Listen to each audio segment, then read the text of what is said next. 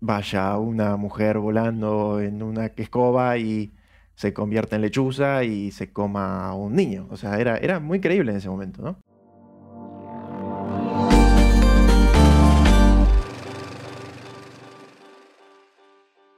Sean bienvenidos, damas y caballeros de la historia, en esta nueva ocasión y después de dos, tres meses sin grabar, estamos de vuelta y con un tema bastante controversial, un tema que suele llamar la atención y que creemos que le va a gustar. Eh, sin más preámbulos, le voy a dar la palabra a mi compañero Juan Martín, que se encuentra, como siempre, acá conmigo, para que les introduzca eh, el tema que vamos a hablar hoy. ¿Qué hace, querido? ¿Cómo está? Disculpen la tardanza, sé que tuvimos bastante desaparecido, pero época de finales, se nos complicaba, la verdad, muy intenso. Además que es un chico que, como dice, levanta la pala y sale a trabajar, así que hay que eh, tengan paciencia porque la vida es así. Este, mm, como, como bien dijo, vamos a tratar un tema bastante controversial, bastante llamativo y bastante, no sé si elocuente sería la palabra, pero vamos a tratar la casa de brujas. O sea, algo que está bueno, tipo, a mí, a mí me gustó. Eh, me gustó estudiarlo también, era muy interesante. Y bueno, sí, más vuelta, vamos a empezar. Em,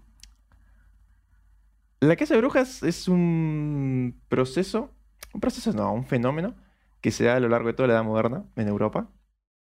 No en toda Europa, sino más bien en países como Francia, en el Sacro Imperio, en Suiza, que en ese momento no es la Suiza que conocemos hoy, pero en esa región, eh, en los Alpes muy, muy puntualmente también. Pero España e Italia quedaron exceptuados de este fenómeno por el proceso de la contrarreforma, que así en breves palabras serían todas las medidas que se tomaron en España y en Italia contra la reforma protestante. Em, y como dato de color, entre 1570 creo, no recuerdo bien, pero hasta 1630 fue como el periodo más extremo de, Casa de Brujas en el que más gente murió, ¿no? ¿Y en qué se basaba la Casa de Brujas? En el que básicamente había eh, un poder central, ya sea la iglesia o algún príncipe del Sacro Imperio, por ejemplo, ¿no? En el que se dedicaban a buscar y cazar brujas, ¿no? Brujas o brujos es indistinto por, por género, eh, es lo mismo. Tanto ya sea en territorios protestantes como católicos, porque en ese momento estamos hablando en una Europa bastante convulsionada por todos los movimientos católicos y protestantes, o sea, era un, un entorno bastante conflictivo, ¿no? Y es en este contexto en el que surge, surge y se expande tan fuertemente la casa de brujas. Pero uno se puede preguntar, ¿de dónde sale? Porque hoy uno lo piensa, una bruja parece bastante imposible, por no decir que es imposible que haya una bruja, lo que se entendía en ese momento por bruja que ya vamos a ir. Y esto surge básicamente de una interpretación teológica que hacen las élites letradas, o sea, las clases más altas de la sociedad, sobre la Biblia, sobre las Sagradas Escrituras, ¿no? Para, de alguna manera, educar al pueblo llano, o sea, a los campesinos, al pueblo bajo, eh, y fomentar y justificar la casa de brujas. O sea, básicamente era eso, el por qué, de dónde sale y por qué se expande tanto, ¿no? Que claramente eran bastante, sin despreciarlo, ¿no? Pero eran bastante ignorantes porque no tenían idea, no porque no quisieran o fueran tontos, sino porque no se tenía conocimiento, no se tenía forma de acceder al conocimiento en ese momento. Entonces, era de fácil circulación, ¿no? Que vaya una mujer volando en una escoba y se convierta en lechuza y se coma a un niño. O sea, era, era muy creíble en ese momento, ¿no? Además, nos encontrábamos en un momento en el que estaba muy presente la idea del milenarismo. Que el milenarismo, así en breve, en fácil, es la idea de que el mundo se va a acabar. mañana, por ejemplo. Entonces, con todos los fenómenos de la reforma, de que la iglesia estaba mal, de que el mundo no estaba bien, todo el mundo se pensaba de que la venida de Cristo iba a estar cerca y que la gran cantidad de brujas y brujos que había era como un ejército cohesionado y organizado en favor del diablo que al momento que llegue Jesús y sea el apocalipsis, se iba a acabar todo y todo iba a ser un desastre. ¿Por qué digo del diablo? Porque, como digo, la gente creía de que, la gente creía no, lo que se fomentaba era de que todas estas personas eran personas desviadas que firmaban un pacto con el diablo y estaban a su servicio, eran como sus soldados, de alguna manera, ¿no? Y también hay un pasaje de la Biblia, si no recuerdo mal, en el que decía de que una vez de que venga Jesús al mundo y sea el apocalipsis y todo mal, las cadenas del diablo iban a ser como sueltas y iba a venir con más fuerza. O sea que todavía más, más, más encima, todo peor. Era un contexto también en el que sí, había muchas ciudades, o sea que la circulación de ideas era más propicia todavía, y la, la acusación de brujas era más propicia, que ahora vamos a ir al tema de las acusaciones también. Pues interrumpirme, ¿eh? cualquier cosa, si me estoy olvidando de algo, si se me pasa algo, pues estoy hablando solo no, no, hace cinco minutos. Bastante bien. Pensemos también, mm, capaz, hacer un poquito más hincapié. Eh, pensemos en el hombre barroco que va a surgir en la edad moderna, un hombre en crisis, así. Eh, quizás va a ser un poco más notorio a lo largo de los siglos, ¿no? Un poco más ya en siglo XVI, siglo XVII. Pero ya en ese momento pensemos que estamos a, no sé, ¿cuántos años la reforma? o incluso ya pasada la reforma, como dijiste, el periodo de auge es en 1570. Así que ya estamos en una Europa en crisis donde la cristiandad, que, era como el, pilar del el pilar moral y ético de la gente, se encontraba, eh, sí, desintegrándose porque, por ejemplo, tenemos en un momento de la historia dos o tres papas que se declaran en simultáneo como, la, los supremos, eh, las supremas autoridades religiosas y esto, en la concepción de la gente... Es un montón, o sea, imagínense para un católico que venía de toda la Edad Media con un papa atrás del otro, todo recto, todo lineal, todo Jesús y Dios son lo mejor del mundo, a que de un día, bueno, un día para el otro no. Pero de golpe hay un papa, después hay otro y después hay otro más encima, hay tres en simultáneo, después los cardenales como que los sacan a los tres y ponen a otro. O sea, fue un tiempo muy convulsivo. Creo, no, vos dijiste 1570, no estoy seguro si era 1570 el periodo de más esplendor de la Casa de Brujas, pero por ahí más o menos. Em, y es como que fue, fue demasiado, ¿no? Y como explotó de alguna manera y se filtró por, por esto. Y por eso que surgen todas estas eh, ideas del milenarismo, son todas ideas que intentan explicar el caos de, ese momento. Eh, el milenarismo, los cátaros, que no sé si los nombraste también, que son, es como una especie de secta que creía que que había dos tipos de dioses, era como un dualismo religioso, el dios bueno y el dios malo, eh, donde ambos dioses también son creadores. Eh, está el, dios bueno que era el, creador de las cosas invisibles, inmateriales, y el dios, el dios malo, como lo llamaban, estaba más vinculado a lo material, más relacionado al diablo. Por eso también hay, hay, una serie de antecedentes que se van dando. De hecho, la idea del brujo viene desde, desde Oriente, en la antigüedad, en Egipcio, Babilonia, si no me equivoco, también con los persas, era algo más de Oriente esta idea del mago, del brujo, de, aquella persona que utilizaba la magia negra y tenía como sus métodos raros, oscuros, para acceder a ciertas cosas. Eh, es una idea que se, viene fomentando en el tiempo, pero en este momento se, se radicaliza más y, obviamente se expande un montón, llegando a esta, a esta matanza, a esta casa, persecución sistemática de aquellos que son considerados herejes. no sé si lo ibas a nombrar después, pero bueno, el hereje era todo aquel que iba en contra del dogma católico, en contra de la, de la tradición católica y más precisamente de la católica romana, ¿no? No solo en contra del cristianismo, perdón, sino más que nada de la Iglesia Católica Romana, no tanto la ortodoxa o la riana o cualquiera que en ese momento haya estado, sino la, la romana. Eso es lo más importante para mí a rescatar. Claro, o sea, es como que, como decíamos de los cátaros y de todo ese antecedente de herejías que había en la Edad Media, y esa concepción vulgar que se tenía del diablo en la Edad Media, porque en ese momento, en la explicación breve, se tenía el pensamiento de San Agustín, en el que Dios es todo bien, y si bien el diablo es un mal, siempre va a haber un bien mayor que lo va a derrotar. Entonces es como que en la Edad Media el diablo, sí, está el diablo, pero siempre va a haber un Dios que lo va a, le va a pasar por encima. Entonces es como que no era tan... No se le daba tanta importancia al diablo en la Edad Media. Y ahora en la modernidad, si eras brujo, era como una de las... Era la peor herejía que podías hacer. Es como que resurge esta nueva herejía eh, que, que- que- que es lo peor que puedes hacer.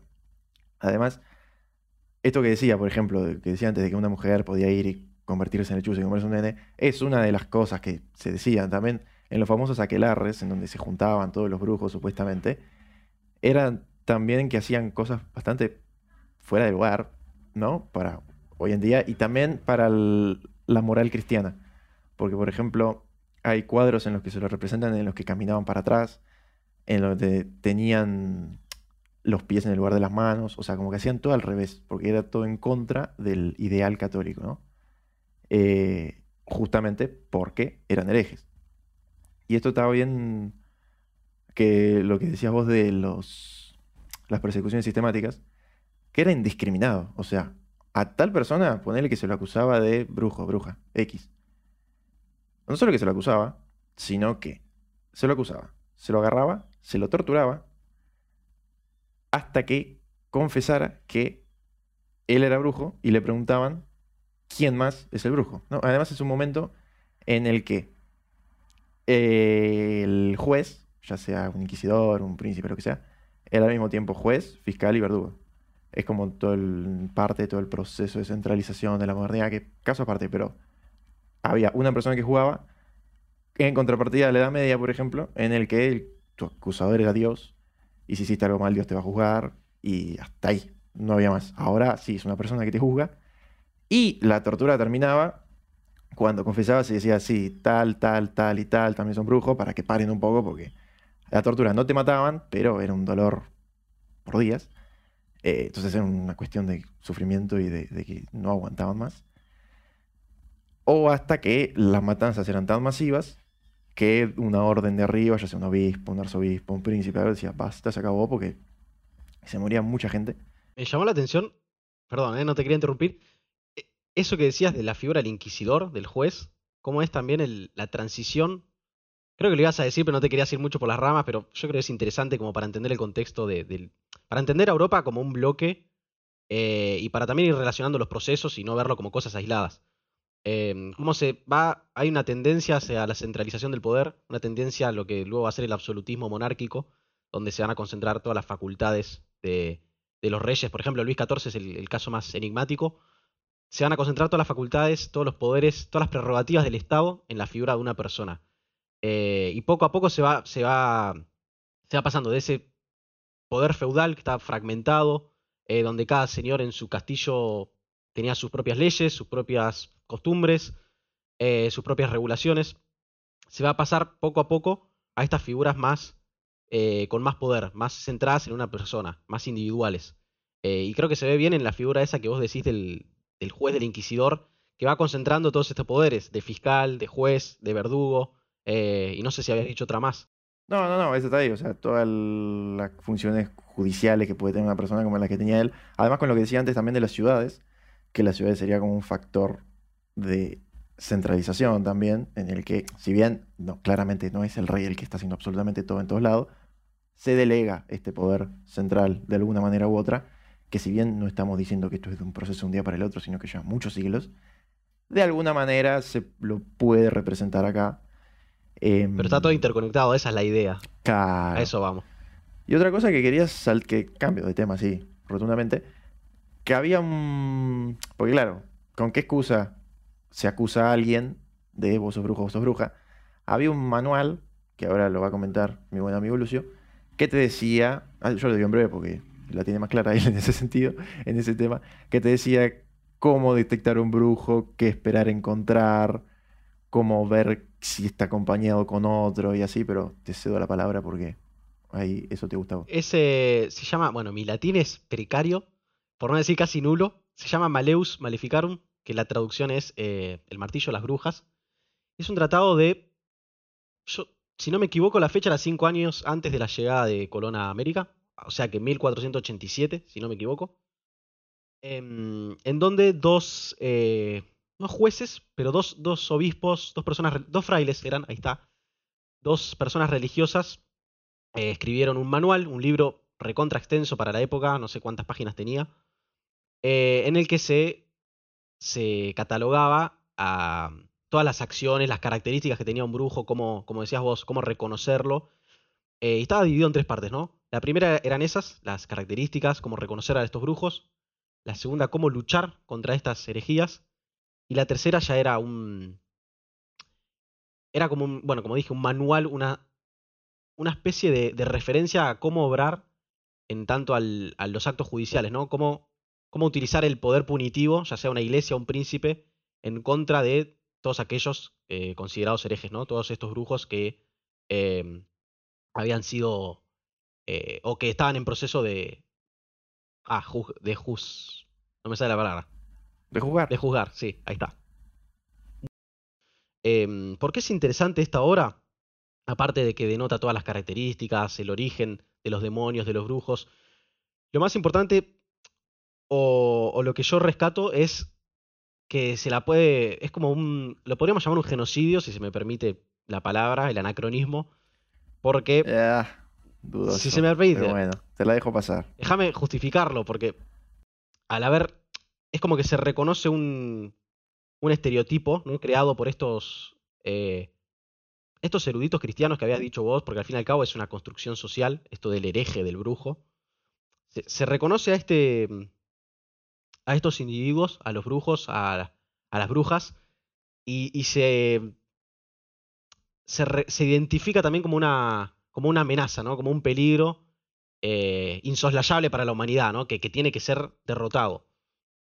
Y al, reconocerse este, esta amenaza, también se justifica un- una persecución sistemática, como lo que va a ser la Casa de Brujas, em, a todos aquellos que discrepen con, eh, con los ideales, con la moral cristiana, eh, o más particularmente, como dije, la moral de la, de la Santa Iglesia Romana. También lo que era muy interesante es que habían varios autores que lo vinculaban a los autoritarismos. Eh, esto también parece un poco como sacado de la galera y como que nada que ver un par de siglos em, un par de siglos antes. ¿Pero por qué? Por todas estas cosas que, dije, ¿no? Se reconoce una emergencia, se identifica un enemigo en común y, se, se reconoce a, la iglesia, a la iglesia romana católica como el, aquel que puede salvar a la humanidad, ¿no? A, aquella institución que puede salvar, salvarnos de, todos estos herejes, de los brujos y de estos comportamientos que nos pueden llevar hacia el caos. No, pero básicamente, o sea, todo el problema de, las brujas estaba estructurado y analizado y daba una guía a seguir de cómo comportarse sin te encontrar una bruja por la calle, básicamente.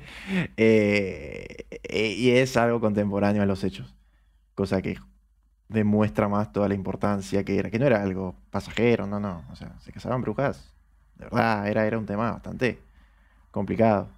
Em, no sé si tenés algo más que aportar. Yo No. ya. Es que lo del autoritarismo, como para cerrar la idea, es como que la iglesia, pongámonos de vuelta en ese contexto, ¿no? De la reforma protestante, donde están surgiendo vías alternativas religiosas, donde la- está la iglesia romana en crisis. Y este tratado que hacen estos dos frailes, que eran católicos, era una manera de justificar la supremacía eh, de la iglesia romana, la supremacía sobre los cristianos, porque como dije, había varias iglesias cristianas que eh, se declaraban las, las, las absolutas o las herederas de la tradición eh, romana. Y ahora, déjame hilar cómo es. Se buscaba como generar un. No solo la supremacía, sino una, un orden religioso, eh, una moral homogénea en este periodo de crisis. Y Claro, era como que buscaban la moral, como si vos, todo lo que iba en- como decíamos antes, todo lo que iba en contra de, de lo cristiano estaba mal. Pero también, o sea, los protestantes también, cazaban brujas, los católicos también, o sea, era como tratar de, no sé si era tratar de encontrar un enemigo común entre tanto despelote de la iglesia, pero pero lo que se hizo. podría ser. El tema de esta obra es que lo que hizo fue eh, no solo reforzar el estereotipo del brujo, del hereje, sino como que la consecuencia principal fue producir toda esta histeria contra, como todo este movimiento contra los brujos, eh, como que generó odio en la gente realmente y, y donde más se desarrolla esto es en las ciudades, como vos habías mencionado, era el espacio donde las ideas circulaban con mayor facilidad y, ahí es realmente donde se veía cómo la gente estaba histérica eh, por encontrar y luchar contra eh, todos estos... En un, en un momento en el que verdaderamente la gente se creía, ¿no? Como decíamos, que había mucho misticismo y mucha magia en la sociedad, en toda Europa, en el que verdaderamente creían que estas cosas podían pasar. Entonces, por eso como que hoy en día parece muy difícil en nuestra sociedad globalizada del siglo XXI de que una bruja, no, nadie te lo cree. Pero en ese momento era muy fácil toda esa transmisión de ideas y por eso se expandió tanto y hubo tanta organización y estructuración en tanto a la casa de brujas. Sí, estamos de, estamos de acuerdo. Pero bueno, sí, ahora sí, ya, ya terminé, concluí con lo mío, no tengo nada más que agregar. No, no te quería apurar, yo porque no, la verdad no se me ocurría qué más decir, por eso te iba a mentir. está dando risa cómo, cómo está bajando el sol y cada vez te veo más oscuro. Sí, sí, tengo, vamos a tener que solucionarlo eso en la edición. Vamos a ver que no se note, pero calculé mal el día. Ya pensé que iba a llegar, pero. No hay problema, no hay problema. Eso se arregla. Se soluciona. Así que bueno, nada más por nuestra parte. Lo que decimos siempre, gracias por habernos bancado estos dos meses, porque la gente nos seguía escuchando en Spotify, en YouTube no tanto, pero bueno, sí en las demás plataformas de, podcast, de audio, eh, la gente está ahí bastante presente, así que lo agradecemos. También en Instagram, nos hicimos un Instagram, Caballero de la Historia, igual que en YouTube, todo junto, en minúscula. Eh, y nada más por mi parte. Gracias. Compartan el video si es que pueden, si es que les gustó también. Y si tienen alguna crítica, por favor, también estamos abiertos a ella. Eh, en los comentarios de YouTube pueden poner eh, lo que quieran, siempre y cuando sea con respeto. estamos abiertos a todo tipo de, de comentarios. Como dijo mi amigo, suscríbanse si les gustó, denle like, denle dislike comenten, síganos en Instagram, que no estamos muy activos en Instagram, pero vamos a ver qué, se puede hacer con eso. Como dijo también, disculpen la demora, tenemos una vida muy complicada, con él. Este, así que muchas gracias por llegar hasta acá. Y bueno, nos vemos en nuestra próxima explicación histórica.